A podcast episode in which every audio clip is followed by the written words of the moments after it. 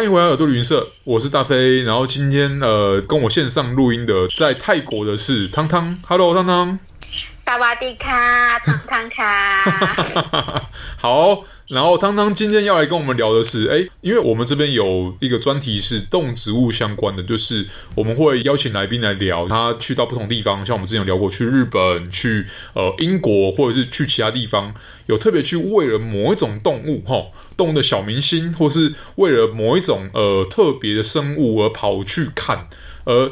产生的旅行，稍早我有跟汤汤确认过，就是汤汤也有像这样的经历。哎，可是这一次汤汤是为了某一种植物而进行的旅行吗？对，我为了某一个植物。哦，你要不要先爆雷？是是哪一个植物？我们要先爆雷吗？对，你可以先爆雷。我为了睡莲，睡莲，哎，Lotus，然后顶着泰国冬天的低温三点出门。哇！真的是一整片的睡莲吗？还是刚刚好只有几株，但是超漂亮的睡莲，就是数量的大跟小。它这个数量就是大到在二零一四年的时候被 CNN 评为世界七大奇湖之景之一。哇！一刚开始就把这个场面搞得很大哦。你是对，这个大小大到它是湖，但是它在泰文里面。叫做塔雷布瓦丹，然后塔雷的意思就是海的意思。哇，觉得它规模真的蛮大。我知道可能这个地方会有一个自己的中文名称，这很正常。但是我这样想象起来，它是不是就是一个睡莲海？它就是一个红莲花海。哦，在那个品种是睡莲，然后它跟我们想象中的睡莲一样，只是它在现场如果在不同季节的话，会有莲花出来这样子。因为它是期间限定的，它只有冬天才有哦，这冬天才有。OK，所以现在哎，我以我们录音的时间是十月一号，那也是快开始了。从现在开始，嗯，它从十月开始到隔年三月。哦，所以这个地方离曼谷近吗？很远，它在曼谷的东北一个叫做乌通塔尼的府，嗯，然后它已经靠近边境，就是快到寮国那边。哦，就是如果你要去的话。你要先坐飞机从曼谷坐到乌东塔尼，嗯，然后就是看红莲花海的那个城市，离乌东塔尼市中心还要再开一个小时的车才会到。哦，所以其实已经靠近边境，然后算是曼谷的右上角。对对，就是 OK 右上角，右上角的地方。了解，就是在一两点钟方向的地方。OK，对对。所以这个睡莲的地方啊，这个像海一样的地方，是真的值得你花一趟旅程过去的，对不对？它真的是美到我这辈子没有看过粉红色的天际线。哇靠！真的，它的花多到是粉红色的，然后影像像个天际线一样。看过去，就是你船开在你船开在那个湖上面，你整个看过去，嗯，它的天际线真的是粉红色，你看不到边境的那一种，真的跟海一样。所以你在现场的时候的游玩方式是用就是搭船，然后直接从睡莲当中划船过去。因为它就是已经红到它是一个景点嘛，所以你在那个湖的岸边会有很多那个开长尾船的店家，嗯你就可以坐船。然后它已经发展成一个观光模式，它还有分你要开大圈的还是你要开小圈的，然后还会开你在那个湖上面，因为那个湖很大，那湖上面还有一些小小的岛，那小小的岛上面还会有几座庙上去看的那一种。对，所以它还有分大圈跟小圈，然后费用不一样。然后一般是十个人他开船。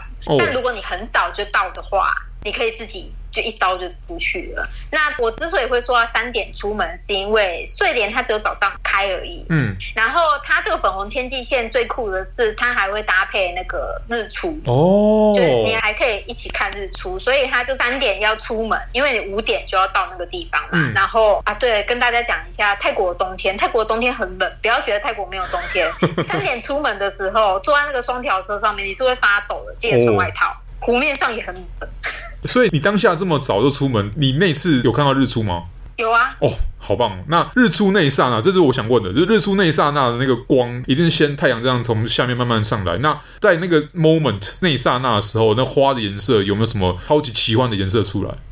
天空的颜色就很奇幻，它的天空是那种粉紫粉紫色的哦。就日出的时候，你在那一片漆黑的湖上，然后你觉得看到太阳有没有那个光就照出来，那就慢慢看到粉红色跟天空的霞彩的变化，然后湖面上的颜色的变化，就整个就是很梦幻，你知道吗？就是你敢说哇，这到底是什么东西啊？像另外一个世界，刚刚在天堂。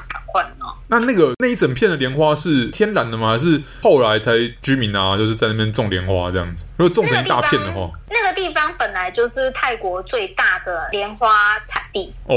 就是泰国百分之八十的莲花，不管是吃的还是拜拜用的莲花，嗯、几乎都是从那个地方产出来的。难怪你刚刚有讲说有，就是中间有几个岛上面有庙，因为莲花对佛教是有一定的意义的嘛。那就难怪有那么多庙这样子。对，所以就是。那个地方真的很美，美到一个很 over 的境界。就是你在机场的时候，然后机场就会有那个红莲花海的看板，然后他就是说 “Welcome to 乌桐塔尼 ”，“Welcome to 布瓦登”什么之类的。它其实是，它就是那个城市最 local 的景点，就已经是梧桐塔尼跟你刚刚讲布瓦店的象征了，这样子。对对，这个城市的。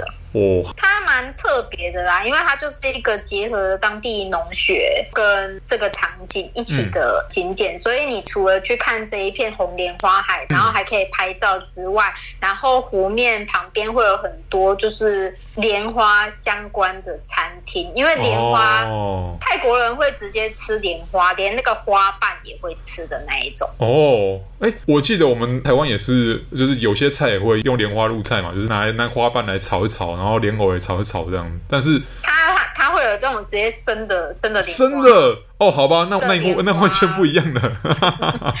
对，反正它就是有各式各样的莲花料理。然后这个地方它还有一个传说，你要听吗？来，传说，请说。就是为什么会有这一片湖的原因，就是当地那边的传说。我去那边听当地人讲的，他们说在很久很久以前，就是这边它并不是就这么一大块都是泰国嘛，它可能就是这边一个邦城，那边一个邦城之类的。对。然后在这一块邦城的国王，因为他女儿要结婚了嘛，然后他就要帮他女儿招亲，然后他就办了一个招亲比武大会。